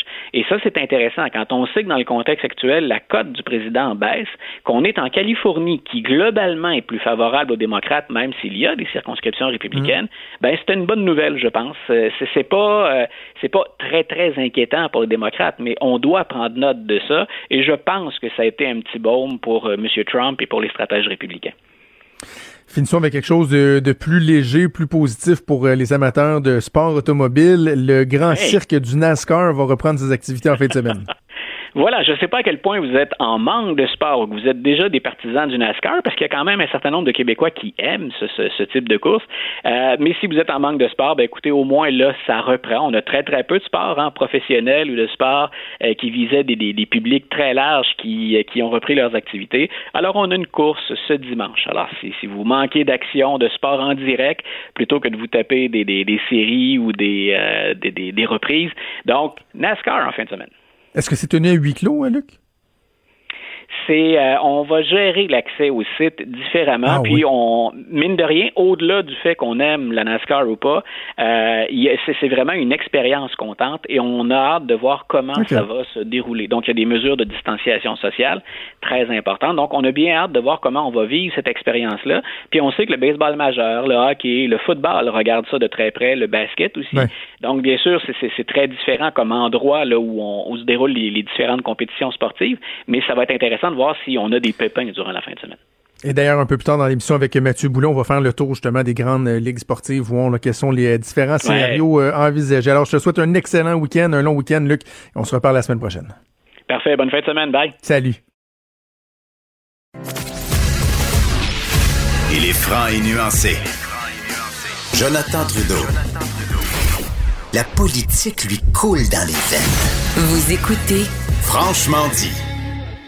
Maud a une super de bonne idée parce que à cette heure-ci, on devait avoir une entrevue avec euh, une personne du milieu de la restauration euh, à Québec. Puis, euh, bon, malheureusement, un petit, un petit souci de, de, santé. Donc, on, ce n'est que partie remise, là, parce que je veux qu'on parle de, de ceux qui s'en sortent bien puis qui ont des belles initiatives. Donc, on fera ça euh, probablement dans, dans les prochains jours. Mais euh, la talle des restaurants, quand oui. même, tu t'es dit, on, on va rester oh, là, là, On va parler de la bouffe. On va parler de bouffe. Parce que, euh, ben, on parlait de bouffe ce matin en régie, puis il était comme même pas 10 heures, puis on avait faim pour manger un, un gros souper, un gros repas qui avait pas d'allure. Euh, puis hier, je suis tombée sur une nouvelle dont j'ai failli parler dans ma chronique, puis finalement, ben, je l'ai comme mis de côté pour aucune bonne raison. Euh, mais voici l'occasion d'en parler. je trouvais ça intéressant parce qu'à Brooklyn, du côté de, de New York, il y a un restaurant restaurant italien super populaire qui s'appelle Danona Rossa, qui euh, ont un menu super diversifié, mais il y a une affaire qui pogne sans bon sens. Le monde revient juste pour manger ça. C'est une pizza. Une pizza euh, au ravioli avec de la sauce à la vodka. Et ça a Ok. l'air, ça, là, c'est vraiment l'affaire la plus populaire. Tu sais, Good Morning America en a parlé. là. C'est de, de. Je veux, non, c'est pas une expression à dire, mais c'est de shit. c'est comme la grosse. The shit. Euh, donc, ils ont rendu disponible, eux, la, la recette complète de cette pizza-là pour dire aux gens, ben oui, on est ouvert, mais on est conscient que c'est pas tout le monde qui peut venir s'en chercher. Puis, tu sais, on Ben le oui. déconseille aussi. Puis, j'imagine qu'ils livrent pas nécessairement partout. Donc, tous les ingrédients, vous les avez pour faire la pizza, pour faire la fameuse sauce, toutes les directions aussi, dire, bon, mettez votre four à temps Fahrenheit, là, vous faites telle, telle, telle étape. Ils ont donné ça aux gens. Puis là, je me suis dit, toi, là, s'il y avait comme une recette d'un resto ici ou ailleurs que tu aimerais vraiment savoir parce que tu tripes sur ce plat-là, à chaque fois que tu vas à ce resto-là, tu prends la même affaire puis tu disais, me semble, je m'en referais là, une coupe de fois à la maison. J'y ai pensé, puis tu vas peut-être trouver ça niaiseux, là, mais euh, euh, il y a un restaurant à Québec de sushi qui est euh, ultra populaire qui s'appelle le Kimono. Ouais. Kimono euh, Resto Bar font des super de bons sushis et ils ont euh, une carte qui est quand même assez variée. Tu tu manges pas juste de- des sushis si tu veux manger d'autres choses. Sur leur carte, il y a une entrée de tataki de bœuf, OK? OK? Et euh, nous, ma blonde et moi, on est des maniaques de tataki de bœuf. C'est notre plat principal. Depuis au moins huit ans, j'en fais au moins une fois par semaine avec la bavette de bœuf euh, que tu fais saisir avec sel, poivre. Bon, tu, fais, tu mets ça au frigidaire, tu coupes ça, le milieu il est comme cru mais frais, Ouais, ben, un tataki, bref. bon. Et le, le kimono font un excellent tataki. La viande est super bonne et tout ça. Mais ça vient qu'une sauce. La sauce à tataki. Parce que chaque morceau, tu peux le tremper dans, dans la petite sauce. C'est comme une espèce de vinaigrette sauce, OK? Et ça fait des années et des années que je tente de répliquer cette sauce-là. Je suis arrivé avec ma propre recette, à force d'affaires qui est super bonne, que je fais à chaque fois, là, qui a une tonne c'est d'ingrédients pas dedans. la même affaire. Mais c'est pas la même, tu sais. Et quand, mettons, on se paye des sushis, du kimono, on prend euh, des entrées de tataki de bœuf et on demande même à remplacer nos sauces à sushi par, Par les sauces à tataki. OK, ça, c'est. Et là, pendant la, la- la niveau-là. pandémie, kimono sont comme plusieurs restaurants, c'est-à-dire qu'il n'y a plus de salle à manger, mais ils font du, du take-out. Mais ils ont, ils, ont, ra- ils ont rétréci leur menu, tu sais, pour des soucis d'efficacité, et ils ont enlevé le tataki du menu. Non. Fait que même en temps de pandémie, je peux pas aller me chercher une entrée. Fait que je me dis, au moins, pourriez-vous, s'il vous plaît, avec un peu d'émotion, donnez-moi une fois pour toutes la Christie de recette de votre sauce à tataki. Ton message est entendu. Ton message est lancé dans, dans l'univers. Si vous l'attrapez, si vous le recevez, Joe veut la sauce à tataki. Toi, toi, j'imagine, tu as fait Hey, suis réflexion dans, aussi. je suis dans la même euh, dans la même taille que toi. Moi aussi, c'est par rapport à de la sauce. OK. Euh, puis j'aurais peut-être même pas pensé si ce n'avait été de cette conversation-là en régie tantôt, où je disais, euh, mon frère a appris hier qu'il euh, a eu une job au Nouveau-Brunswick. Fait qu'il va partir comme la semaine prochaine, comme là. Puis je pensais aux fruits de mer, puis tout ça. Puis moi, là, il y a une place où ils font les meilleurs moules. Les meilleurs moules sont à Sainte-Luce. OK? OK. Sont à Sainte-Luce et c'est des moules, je pense qu'ils appellent ça les moules poulettes. En tout cas, tu sais, c'est une Ouais, sauce là, ça, ce une sauce crémeuse faite avec du vin blanc, ben de la crème, de l'échalote et comme ça goûte le ciel. Puis je le sais qu'il y en a des recettes là, je le sais, il y en a plein des recettes. Ma mère m'en a donné une, Mais pas mais ça, ça goûtera jamais la même affaire. C'est comme moi, je veux ces moules-là. Puis J'ai j'ai même j'ai amené mon chum là-bas l'été dernier, puis il capotait lui avec là. Je te jure, Ah c'est- oui. un cas. Puis une autre sauce dont j'aimerais vraiment avoir le secret, c'est une petite place euh, vietnamienne. C'est sur Jarry. C'est bon, là. C'est bon. Leur sauce aux arachides pour tremper les petits dumplings. là.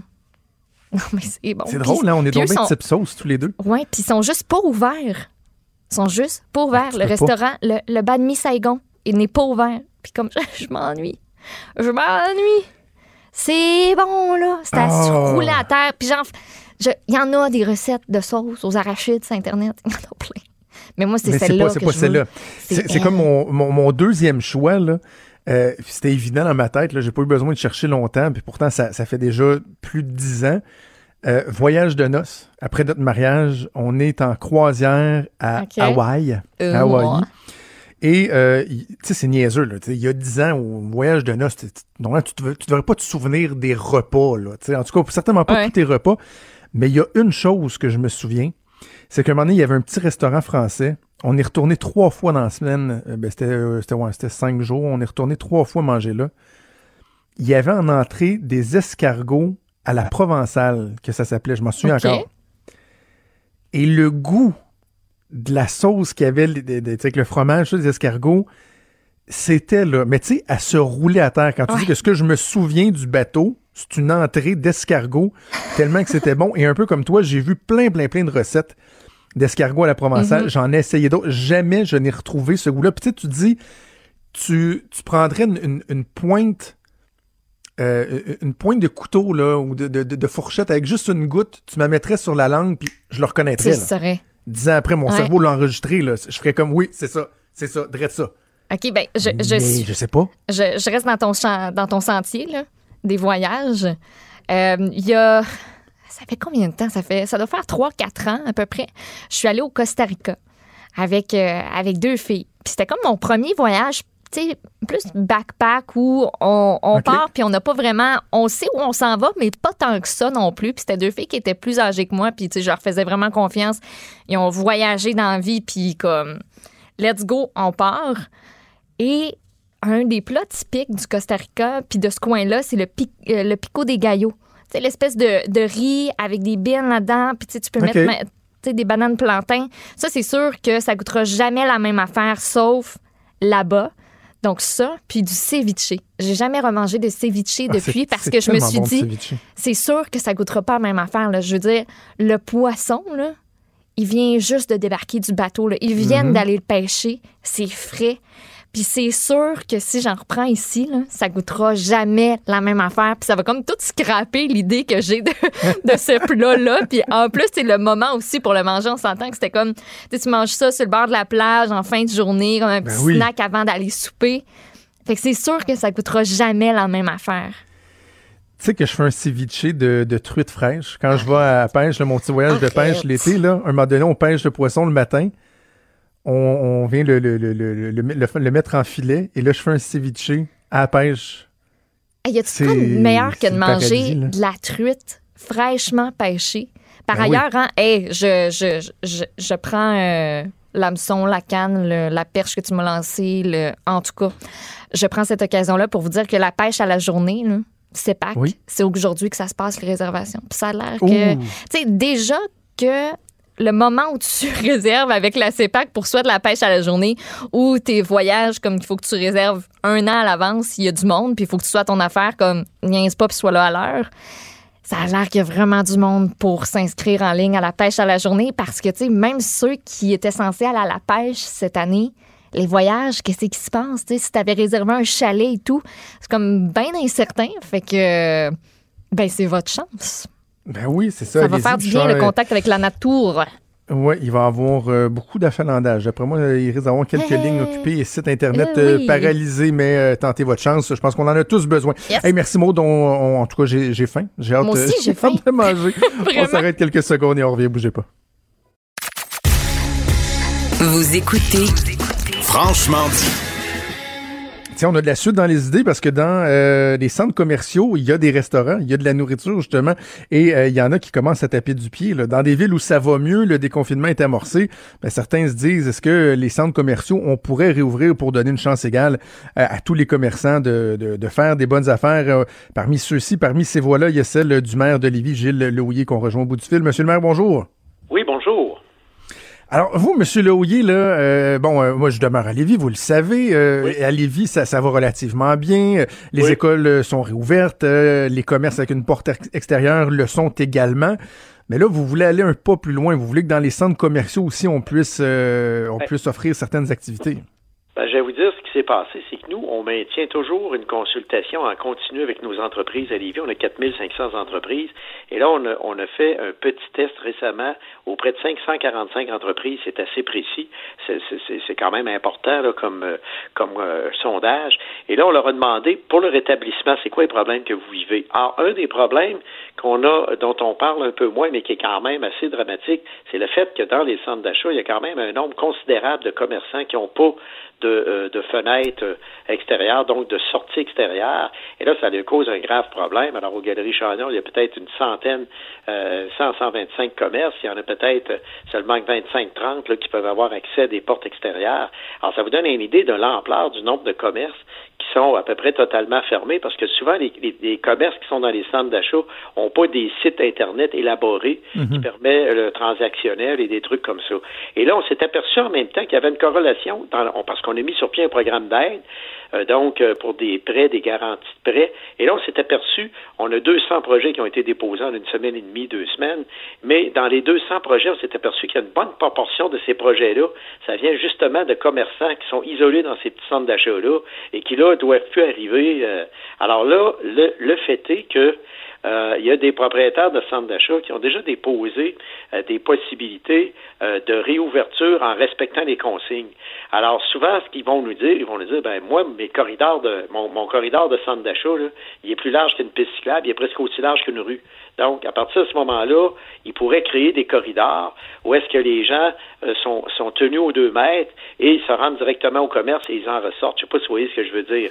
oui, mais je, lisais ça, ce, ce commentaire-là que vous avez fait, je disais ça dans le journal, puis en même temps, je, je, je tiquais un peu, comme on dit, parce que je comprends que c'est moins large qu'une... Euh, c'est plus large qu'une piste cyclable, mais en même temps, piste cyclable, on, on passe en vélo, puis on se croise à la limite, mais dans les centres d'achat, les gens, ils regardent, font un petit peu de flânage, la, la quand même, la proximité, elle, elle est là, là. Oui, mais il peut avoir avec euh, un gardien de sécurité, supposons par exemple vous êtes à l'étage supérieur, parce que l'étage inférieur aux Galeries Chagnon, toute la zone restaurant est fermée, alors il s'agit de, de, la contrôler. Et là, mhm. si vous êtes au deuxième étage, ben, vous pouvez avoir euh, euh, des, des, des bandes rouges plastifiées rouges, là, où il y a juste un corridor pour passer. Et là, il faut que les gens s'en tiennent à ce corridor-là. Et là, à l'entrée, on les avertit. Vous allez où? Moi, je vais à tel commerce parfait, le flanage est interdit, etc. Vous voyez un peu? Alors la personne s'en va là directement et dans le bidirectionnel, donc c'est pas c'est pas bidirectionnel, mais c'est unidirectionnel de telle sorte que quand elle revient, elle revient dans un autre corridor qui lui euh, est euh, à deux mètres du premier corridor. Voyez-vous ce que je veux dire? Ça, c'est possible de l'aménager. Moi, je dis pas là, je suis pas un expert là-dedans, mais je dis, est-ce qu'on pourrait le regarder? Pourquoi je, je fais cette demande-là? C'est pas possible, c'est pas possible en passant là. Mais si c'était possible, je vais vous dire pourquoi. C'est qu'on sent que la situation est catastrophique pour ces commerces-là, parce qu'on y a peut-être pas pensé, tu sais, parce que là, au moins, les restaurants, eux autres, ils peuvent offrir de la bouffe à l'externe. Il y en a beaucoup qui le mhm. font. Puis ça circule beaucoup sur les médias sociaux, puis on essaie de les encourager, tu sais, la livraison. Des fois, moi, je vais chercher, on va chercher notre souper sur place, tu sais. C'est le Je fais ça moi aussi. Mais, au moins, les autres commerçants, eux autres, là, ils n'ont plus rien. Alors, ils sont complètement fermés. Alors, moi, le danger que j'y vois, c'est que ces gens-là ferment définitivement boutique. Et là, il y a des, il y a des propriétaires de centres d'achat, euh, entre autres, qui me disaient qu'ils euh, sont, ils sont capables d'assurer l'ouverture de certains commerces. Il se pourrait que, par exemple, sur un nombre de commerces, on ne soit pas capable d'assurer l'ouverture de tous les petits commerces dans un centre d'achat. Mais si on est capable d'en ouvrir la moitié de plus dans le respect des consignes, pourquoi pas? Comprenez-vous ce que je veux dire? Oui, oui, oui. Non, je trouve pas. On a déposé l'idée parce qu'on a mis, on a vu une corrélation entre les demandes d'aide financière qui nous viennent, par exemple, du petit bijoutier qui est confiné à l'intérieur d'un centre d'achat et qui ne veut plus bouger. Mm. Alors lui, là, il est vraiment, vraiment mal pris. Alors donc, euh, et là, c'est dans ce sens-là qu'on dit, euh, là, avez-vous pensé à ces commerçants-là qui, euh, tu sais, des fois on dit qu'il y a des gens qui se retrouvent dans la craque. Ben, je pense que les autres actuellement, ils se retrouvent un petit peu dans la craque parce qu'on songe même, vous avez vu encore aujourd'hui, des restaurateurs qui disent, nous, on serait peut-être capable de respecter les règles de confinement en fonctionnant à 50% de notre capacité. Est-ce qu'ils vont mettre des écrans entre les tables? J'en sais rien. Mais mhm. toujours est-il qu'il faut regarder ces possibilités-là parce que là, euh, moi, je serais pas intervenu si on m'avait dit, bon, ben, tu sais, les règles de confinement, ça va mieux, mais là, vous voyez que c'est, c'est pas évident hein, de, de retourner à la vie normale, mais est-ce qu'on pourrait faire certains gestes? Si on me dit, après avoir étudié euh, que non, euh, c'est pas possible, ben écoutez, on se rendra à l'évidence. Mais il reste quand même que je suis convaincu qu'on pourra en ouvrir un certain nombre, parce qu'oubliez pas une chose, c'est que ceux qui ont accès à l'extérieur, on pourrait avoir une règle qui dit, ben, ceux qui ont accès à l'extérieur, vous ne pouvez pas rentrer par l'intérieur du centre d'achat. Vous voyez ce que je veux dire? Donc, mhm. on élimine déjà une partie de la clientèle. Il s'agirait de voir, avec la largeur des corridors qu'il y a dans les centres d'achat, est-ce qu'on pourrait, avec un corridor bien, bien fait, euh, des, euh, des bandes rouges plastifiées, euh, donc, et évidemment, tu n'as pas accès aux bancs parce que souvent, il y a des aires de, il y a des aires d'arrêt. Alors, ces aires d'arrêt-là seraient complètement fermées. Au fond, on crée juste des corridors de passage des gens.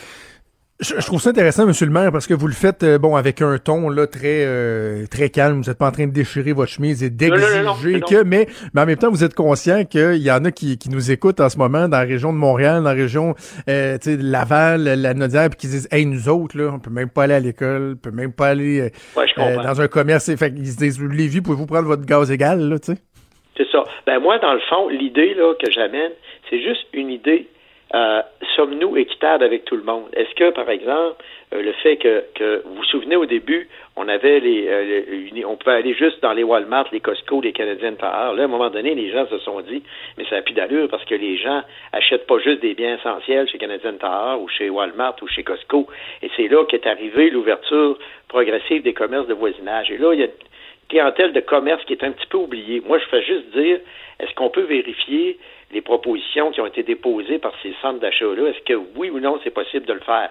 Si oui, ben je me dis on pourrait peut-être euh, faire quelques tentatives, puis voir ça fonctionne. C'est sûr que là, pour les centres d'achat, ça demande beaucoup de personnel de sécurité. Hein. Ça en prend un à l'entrée, un qui va surveiller le corridor pour voir si, si les gens ne flânent pas. Mais je pense que les gens sont tellement habitués maintenant que euh, je suis pas sûr moi, que quand la personne dit à l'entrée vous pouvez pas flâner, tout comme à la SAQ, tu sais, on dit à l'entrée euh, vous ne pouvez pas toucher aux bouteilles, mais on surveille pas voir si le monde, tu sais, on, ne surveille pas constamment si le monde touche pas aux bouteilles. Mais moi, je peux vous dire une chose, les gens respectent la consigne. Tu sais, je, je, vois pas personne toucher aux bouteilles, donc. Mhm. Ça veut dire que ça pourrait être possible dans ces, dans ces petits commerces-là. Alors, nous, on a lancé cette, cette idée-là uniquement dans un souci d'équité et aussi le fait qu'on s'est aperçu que ces gens-là ont l'air d'être dans le désarroi puisqu'on on, on reçoit beaucoup de demandes d'aide financière de ces petits commerces-là qui sont comme isolés. Dites-moi, M. le maire, je profite de votre présence pour vous demander comment ça se passe euh, à Lévis euh, économiquement, parce que bon, euh, ici on est juste de l'autre côté du fleuve par rapport à la région de Québec, qui elle, notamment de par la question touristique, est, est très très très touchée. Les hôtels, les activités touristiques.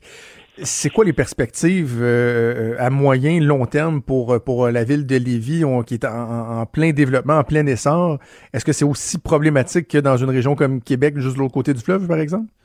Ben nous, euh, la, euh, la, bonne nouvelle, euh, c'est que on avait, on a annoncé il y a quelques semaines, on a réuni notre bureau de projet et on a, on a demandé de, de, de voir du côté de nos promoteurs au niveau de la construction résidentielle, commerciale, industrielle, qu'est-ce que ça donnait. Et là, on a les résultats en janvier et avril 2020 pour les permis de construction. Imaginez-vous qu'on a 734 une nouvelle unité d'habitation où on a donné les permis. L'année passée, à la même date, c'était 415 unités, puis on avait déjà une année record. Ce qui veut donc dire que, et ça, c'est des permis, là, c'est pas, c'est pas peut-être qu'ils vont le faire. Les permis sont octroyés et la construction peut débuter. Alors, ça veut dire que nous, du côté de la construction, je peux vous dire, ça reste très fort. La volonté des promoteurs est de poursuivre leur développement. Ça, c'est intéressant parce que ça crée beaucoup d'emplois localement. Et là, nous, on est en train de travailler également sur un, plan spécial pavage-trottoir. Euh, vu que vous habitez à Lévis, M. Trudeau, vous le savez, on a beaucoup de travail à faire pour le rattrapage de nos rues, hein, euh, les mm poules, etc. Alors, on va mettre en place, on va annoncer ça bientôt, un plan intensif de parce que là, les, les gens circulent moins dans les rues en plus, euh, le timing est bon, on va faire pas mal de pavage, trottoirs, et ça, ça crée beaucoup d'emplois, parce qu'on est allé en appel d'offres pour à peu près 30 millions de travaux, et ça, ça donne c'est à donner comme ça, mais c'est des entreprises pas mal de la Rive-Sud qui ont été sélectionnées. Ça veut dire que ça, c'est des travailleurs essentiellement, en tout cas de Lévis ou de Québec. Là, nous, dans le fond, on se considère comme euh, un grand tout là, économique. Alors, ça devient intéressant de voir qu'on peut relancer l'économie. Mais ça, ça va bien, mais sauf que c'est catastrophique pour les commerçants. Là. Il faut pas, faut pas, faut pas penser à nous. C'est 4500 entreprises. Et avant qu'on qu'on ouvre la machine pour les commerces de voisinage, on avait, tenez-vous bien, là, 85% des commerces et des entreprises fermées à Lévis. C'est quand même euh, spectaculaire, là. Et Ah nous, c'est 80 000 emplois. Alors, essayez de vous imaginer, 80% de 80 000 emplois, ça commence à faire du monde. Et là, j'ai pas le choix de vous parler du troisième lien, euh, Monsieur Lehouillier, parce que moi-même, bon, vous le savez, je suis un ardent défenseur, promoteur euh, du troisième lien depuis plusieurs années, mais en ce moment, je me vois pas euh, faire des débats, puis d'aller sur toutes les tribunes, puis crier que je veux mon troisième lien, parce qu'on a l'impression que nos priorités, là, euh, collectivement, vont, vont peut-être changer, investir dans les CHSLD, les écoles, les centres hospitaliers. Même Jean-François Gosselin, le chef euh, de Québec 21 à l'opposition à la Ville de Québec, a dit, ouais, euh, pas que je compte le troisième lien, mais est-ce que c'est vraiment notre priorité en ce moment? Vous répondez quoi à ces gens-là? Ben moi, euh, moi, ce que je réponds là, c'est qu'il faut jamais oublier une chose, c'est que nous, par exemple, du côté de, de Lévis, là, ça fait peut-être au moins 30-35 ans qu'on n'a rien investi dans nos euh, dans, dans l'amélioration de nos axes routiers. Alors, vous allez voir, là, bientôt, le gouvernement va annoncer des choses sur l'élargissement de la 116, sa transformation en boulevard urbain, ça va très bien. Alors, moi, je me dis qu'au niveau de la relance économique, c'est pas vrai que demain matin, on va arrêter le développement des infrastructures routières. là. Le tunnel Hippolyte Lafontaine à Montréal, ils vont le rénover. là. Le- On va continuer, euh, on va continuer les travaux. Il y a à peu près 20 milliards de travaux à Montréal. Alors, les, les- les régions vont continuer à se développer. Et nous, dans le fond, il faut jamais oublier une chose, que ce soit dans le transport en commun ou pour le lien entre les deux rives, euh, il faut pas oublier qu'on est en rattrapage, nous. Et euh, je vous donne l'exemple de ce qui va se faire centre-ville à centre-ville, parce qu'il y a des réunions en passant sur le tunnel Québec-Lévis. là. On a encore eu une réunion, c'est des réunions plus techniques avec nos ingénieurs à la ville, mais, mais le dossier roule euh, à- pas mal fort. Et je tiens à vous dire que ça va être spectaculaire, parce qu'il ne faut pas oublier que oui, il va y avoir l'axe routier, euh, qui va être, en, en passant cet axe routier-là, il faut que les gens comprennent bien que cet axe routier-là réunit les grands axes routiers provinciaux les uns aux autres, et c'est plus une voie de passage, hein, parce que vous ne pourrez pas sortir n'importe où avec les, voitures. Quand ce qui concerne le transport en commun, l'aspect le plus spectaculaire de, ce, de, de cet élément-là, c'est que ça concentre, et à Québec et à Lévis, 50% de tout le trafic du transport en commun va être là. Alors, à la fois à Lévis, alors là où va passer le tracé, appelons ça comme un métro qu'il va avoir à Lévis, là, et euh, on, on continue à y travailler et j'ai hâte de voir, parce que nous, évidemment, euh, on nous a demandé d'être discret, puis c'est normal que le ministère annonce lui-même ses affaires, mais vous allez voir, quand le ministère va annoncer ça, c'est assez spectaculaire et assez intéressant. Est-ce que, vous le savez, vous? Il va sortir où du côté de Québec, là? Non, nous autres, on est informés du côté de Lévis, mais c'est sûr que si nous, on est informés du côté de Lévis, Québec est très bien informé aussi, là, en. Le prix, le savez-vous? Non, j'ai aucune idée encore. Alors donc, nous, dans le fond, nous, dans le fond, on nous, on nous, on nous consulte techniquement. C'est normal qu'on le fasse parce que, et je trouve ça intéressant que le ministère le fasse parce que ça nous permet de travailler ensemble. Au même titre que vous avez vu l'interconnexion dans l'Ouest, il y a un an, M. Labaume me disait, je veux rien savoir d'une interconnexion avec Lévis. Et là, vous avez vu ce qu'on a obtenu. Et c'est M. Labaume lui-même qui l'a annoncé, euh, changement de cap. C'est intéressant. Pourquoi? Parce que le ministère des Transports est intervenu et a dit, ben, nous, on veut une interconnexion. Et là, dès qu'on va quitter le pont de Québec dans l'ouest, on tombe en axial, imaginez-vous, sur la rue des Hôtels, boulevard Laurier, et on a accès directement au tramway. C'est spectaculaire. On, a le meilleur des mondes. On a été consulté par le ministère.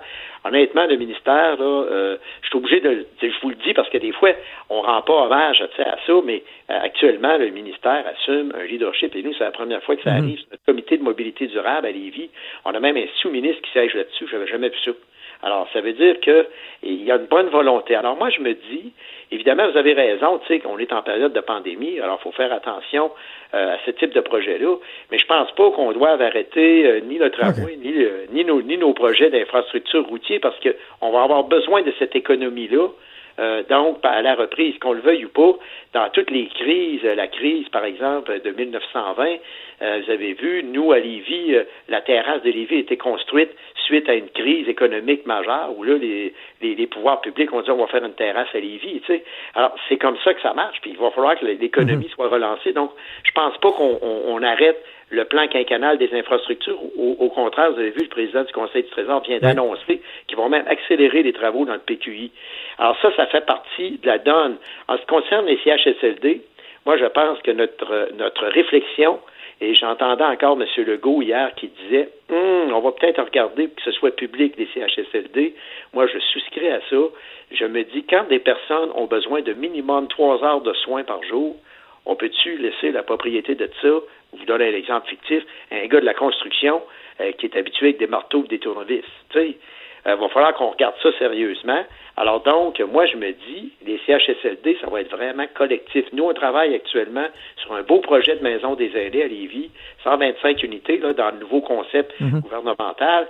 Et il va falloir qu'on regarde aussi euh, comment collectivement on va pouvoir, au niveau des CHSLD, jouer chacun notre rôle pour nous assurer euh, qu'on ne se réveille pas pendant une pandémie pour dire hey, ça n'a pas d'allure comment nos aînés étaient traités. Mais dans le fond, disons-le entre nous, là, euh, les gens le savaient pas mal. Il s'agit d'avoir euh, des fois des, des, parents dans des CHSLD pour voir qu'il manquait de main-d'œuvre. Tout le monde le voyait. Là. Mais là, on se rend compte qu'il va falloir agir. Mais à mon avis, ça va être une action pas mal plus collective. Ça veut dire revoir nos façons dans l'habitation.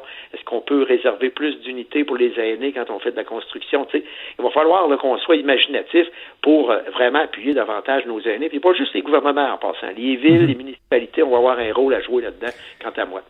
Et la population aussi. La population aussi. Gilles maire de Lévis, c'est toujours un plaisir de vous parler. Merci beaucoup. Ben, merci infiniment. Bonjour. Merci, au revoir.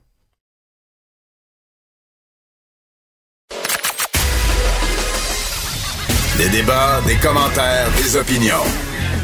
Ça, c'est franchement dit. Cube Radio. Que la liberté, tantôt, nous rappelait que le NASCAR va reprendre euh, dimanche, ce qui va faire le plaisir de mm-hmm. bien des gens. Mais on se disait, tiens, c'est quoi le. On en est rendu où dans les grandes ligues sportives? Quels sont les différents plans? On va en parler avec notre collègue recherchiste et amateur de sport, Mathieu Boulay, qui est en ligne. Salut Mathieu. Bon matin. On va faire le tour en commençant par la, la LNH. Je voyais cette semaine que Gary Bettman euh, tient mordicus euh, à sa saison. Pour l'instant, on semble pas vouloir là, annuler carrément la saison. Bettman est même allé plus loin que ça. Euh, Joe il a même mentionné que pour lui, de ne pas remettre la Coupe Stanley au centre de la patinoire à une des équipes cette année n'était pas une option. À ah partir du moment où le commissaire dit que ça, c'est pas une option, quelles sont les options pour la Ligue? Parce que c'est à peu près la question qu'il faut se poser le DG des Flames, dans les dernières heures, hier soir, en fin de soirée, dans une entrevue euh, avec euh, des médias euh, locaux, a mentionné que selon lui, il y aura des bonnes nouvelles venant de la Ligue la semaine prochaine. Oh. Ça veut dire quoi? le plan qui circule depuis plusieurs semaines, c'est une reprise des activités quelque part début juillet, camp d'entraînement en juin, et après ça, c'est la forme là, qui n'est pas claire on pourrait directement passer aux séries, mais d'habitude, on a 16 équipes qui participent au euh, tournoi printanier. Là, on pourrait annuler le restant de la saison et euh, admettre 24 des 31 équipes pour les séries éliminatoires. De quelle forme euh, tournoi la ronde pour la première ronde, 3 de 5, 4 de 7 pour les rondes pour les rondes suivantes, c'est pas clair. Chose certaine, Crosby a déclaré dans les euh, derniers jours que pour lui, c'était important de respecter le format 4 de 7. J'ai pas de problème parce qu'il y a plus ah d'équipes en série mais on doit respecter le 4 de 7 pour pas dénaturer le championnat. C'est drôle, hein? C'est ça que j'allais j'allais te demander. Est-ce que le 3 de 5 n'est pas une option euh, euh, envisageable. Parce que des 4 de 7, ça peut être très long, alors que des 3 de 5, là, je suis en train d'écouter euh, The Last Dance euh, sur l'épopée des, des Bulls et, de Michael Jordan, puis les, les rondes préliminaires, c'était des 3 de 5, puis le spectacle est toujours aussi bon, là. Ben, comme au baseball majeur, c'est encore le cas. La première ronde est une ronde 3 de 5, mais s'il y a 24 équipes, qu'on élimine quelques équipes avec une première ronde 3 de 5 et qu'on donne un espèce de bail aux 16 euh, autres équipes pour disputer les rondes normales par la suite. Moi, j'ai pas de problème, mais je suis assez d'accord avec Crosby que depuis euh, la nuit des temps, la Ligue nationale dispute euh, des 4 de 7. On ne devrait pas dénaturer, on devrait plus, on devrait prendre plus de temps pour faire ces séries-là et euh, commencer la saison prochaine en retard. De toute façon, il n'y aura pas de Ligue nationale avant quelque part novembre ou décembre pour la saison 2020-2021. Ça, c'est clair. Surtout si on joue tout l'été jusqu'au début de l'automne. On va prendre quelques mois off à l'automne. OK. Bien, bien intéressant. Genre un de tournoi de golf. Sinon, tu sais, remporter la Coupe Stanley grâce à un tournoi de golf, on a le droit de faire du golf. Ouais, qu'est-ce qu'on Ben, va je faire? je lance l'idée de même, hein. De même. Non, mais là, c'est surtout, moi, je me le Canadien demande est bon, si le la saison. Canadien est bon au golf. là. Oui, c'est ça, c'est ça. Mais qu'est-ce qu'on va faire du tournoi du coach, là, si euh, on repose en tout cas, bref. Euh, Non, mais, euh, LHJMQ. pour ceux qui se posent la question, si jamais le scénario des 24 équipes est adopté, le Canadien va faire les séries. Ah oui, on serait-tu en vraiment, là? Oui. C'est donc bien injuste pour les autres équipes? Ben, le Canadien fait partie des, des 24 euh, premières. Pas des 16, mais des 24. Donc, quel scénario sera retenu à voir, mais c'est pas impossible que le Canadien dispute euh, des matchs éliminatoires euh, cet été. Wow! Probablement que ce sera très bref. Ce sera éphémère comme expérience. OK, LHJMQ, qu'est-ce qui se passe de ce côté-là, Mathieu? Ben, ce qu'on entend de plus en plus, j'ai fait quelques téléphones là-dessus hier, c'est que il se passera rien avant le mois de janvier parce que pour eux, là, disputer des matchs à huis clos, les équipes vont perdre plus d'argent en faisant ça euh, qu'en disputant des, euh, des matchs devant euh, spectateurs. Et 100% des revenus ou presque des équipes proviennent de l'entrée des spectateurs, les billets de saison, la consommation dans euh, dans les euh, comptoirs et concessions alimentaires. Donc, euh, eux vont probablement préférer attendre et de commencer avec des spectateurs en janvier si jamais la santé publique ne, ne permet pas euh, d'avoir des amateurs euh, cet automne. OK, du côté de la NBA, parce que justement, je parlais de des Bulls, euh, du côté de la NBA, dans, que- quels sont les scénarios à ce, ce stade-ci? Le commissaire euh, Silver a mentionné euh, hier que d'ici deux à quatre semaines, une décision va être rendue, que ce soit positif ou négatif. Ils doivent prendre une décision, doivent élaborer un scénario pour la suite des choses. Il a quand même mentionné qu'il s'attendait à des nouvelles plus positives que négatives, mais que dans tous les cas, euh, d'ici deux à quatre semaines, on allait le savoir. Il y a déjà dix équipes qui ont rouvert leur euh, centre d'entraînement aux joueurs. Il y a des règles, il y a des normes, euh, c'est des entraînements individuels, il n'y a pas de, de rassemblement de joueurs, mais il y a quand même 10 des 30 équipes de la NBA qui ont rouvert leur euh, entraînement. C'est pas pour dire aux joueurs dans deux semaines, ben, on va arrêter ça puis on va les fermer pour de bon. Là. Si les équipes procèdent graduellement, il y a d'autres équipes qui vont ouvrir leur centre d'entraînement dans les prochains jours. En principe, on risque d'avoir des bonnes nouvelles. On s'attend à un camp d'entraînement un peu comme au hockey, quelque part en juin pour un euh, retour, pour compléter la saison régulière en juillet et après ça, euh, y aller avec des séries qui nous mèneraient quelque part là, début de l'automne. Donc, encore une fois, un report pour la prochaine saison, puisqu'on va donner un temps euh, de repos aux équipes euh, après la après les séries. Dis-moi, Luc La Liberté me disait que dans le NASCAR en fin de semaine, là, il va y avoir euh, une foule, mais pas comme à l'habitude, davantage de contrôle. Euh, je sais pas si- si- s'ils vont limiter le nombre de personnes dans les estrades pour essayer de garder de la distanciation, mais est-ce que je me trompe ou dans les, les scénarios dont on parle, là, LNH, euh, la NBA ou la, la- la- la MLB dont, dont on va parler dans un instant, pour l'instant, on parle beaucoup de huis clos. Là. Il n'y a aucun aucun circuit qui envisage d'avoir des spectateurs. Autre exemple, on parlait de l'NBA euh, précédemment. Eux anticipent une baisse du plafond salarial de 25 à 30 millions pour la prochaine saison. Le plafond salarial est à 115 millions présentement.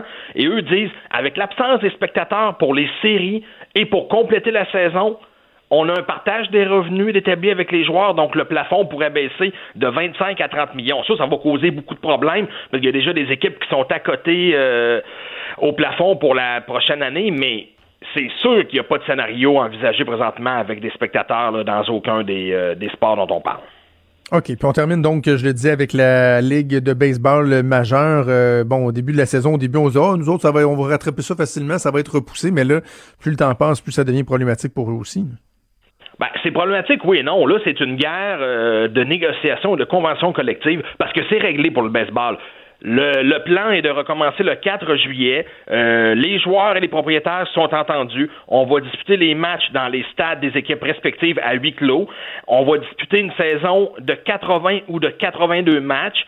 Et là, les propriétaires ont proposé aux joueurs un partage des revenus de 50% donc 50% les joueurs, 50% les propriétaires ce qui va impliquer une grosse baisse de salaire des joueurs. Et ça, les joueurs, pour l'instant, ne sont pas prêts à faire cette concession-là. C'est là-dessus qu'on discute. Parce que pour le reste, le format, on commence début juillet pour 80 matchs. C'est réglé. Les deux parties sont d'accord. Reste à savoir s'ils vont s'entendre sur euh, le salaire des joueurs. Ouais, puis j'ai vu que c'était au hockey aussi, là, euh, les joueurs disaient Ouais, mais là, si on coupe nos, nos revenus, tu sais, euh, envie de dire gang, ouais. faites des millions par année. Là, Il y en a qui le sont monde bien a plus besoin de voir du sport. Là, euh, fermez-vous le clapet bien égal. Prenez là la réduction de salaire puis jouez. Là, sais. Parce que les bons joueurs, les bons lanceurs, là, les joueurs de premier plan au baseball, c'est entre 20 et 30 millions de dollars US par année. Tabarnouche. Puis on recommence le 4 juillet. Hein, c'est, le, c'est une journée comme importante aux États-Unis. C'est journée de fête. C'est comme un, un statement un peu.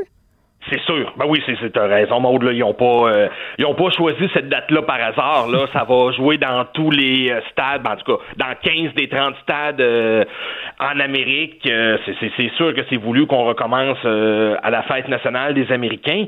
Et on parlait des bons joueurs là entre 15 et 30 millions, mais le, le, le salaire moyen là euh, est à 3 ou 4 millions, là, si je me trompe pas, euh, ouais. par joueur. Donc, personne va faire pitié là, cet automne après avoir gagné euh, minimum 2 Absolument. millions. Là. Absolument. Et merci, euh, Mathieu. Je te souhaite un excellent week-end. À vous aussi. Merci, bye.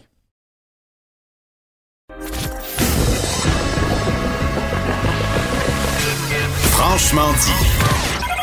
Appelez ou textez au 187 Cube Radio. 1877 827 2346. On termine la semaine avec euh, notre collègue Vincent Dessureau. Salut Des. Salut. Euh, T'es l'homme le plus versatile de la station. Ça, ça fait de longtemps qu'on le savait. Et là, tu te transformes même en espèce de chroniqueur mode oui. pour euh, nous oh. parler d'un nouveau style qui devrait être en vogue pour la prochaine saison estivale. Oui, pour euh, ben pour Maude, possiblement. Okay. Oui. Euh, c'est le Pourquoi moi je pourrais pas? Ben tout ça va. Ben je. Tu... Hein? T'as décidé de mon genre? C'est quoi cette affaire-là? non, tu. je pense que tu décideras toi-même. Tu peux décider ce que tu veux. Je vais t'accepter Et tu serais comme surpris ça. de savoir que peut-être quand euh, en post-confinement, j'aurais peut-être besoin, besoin d'un bikini. ah, t'as besoin d'un peu de sport. Je comprends. Parce que euh, je te. Hein? Je te parle ici du trikini. Oui. Le, okay.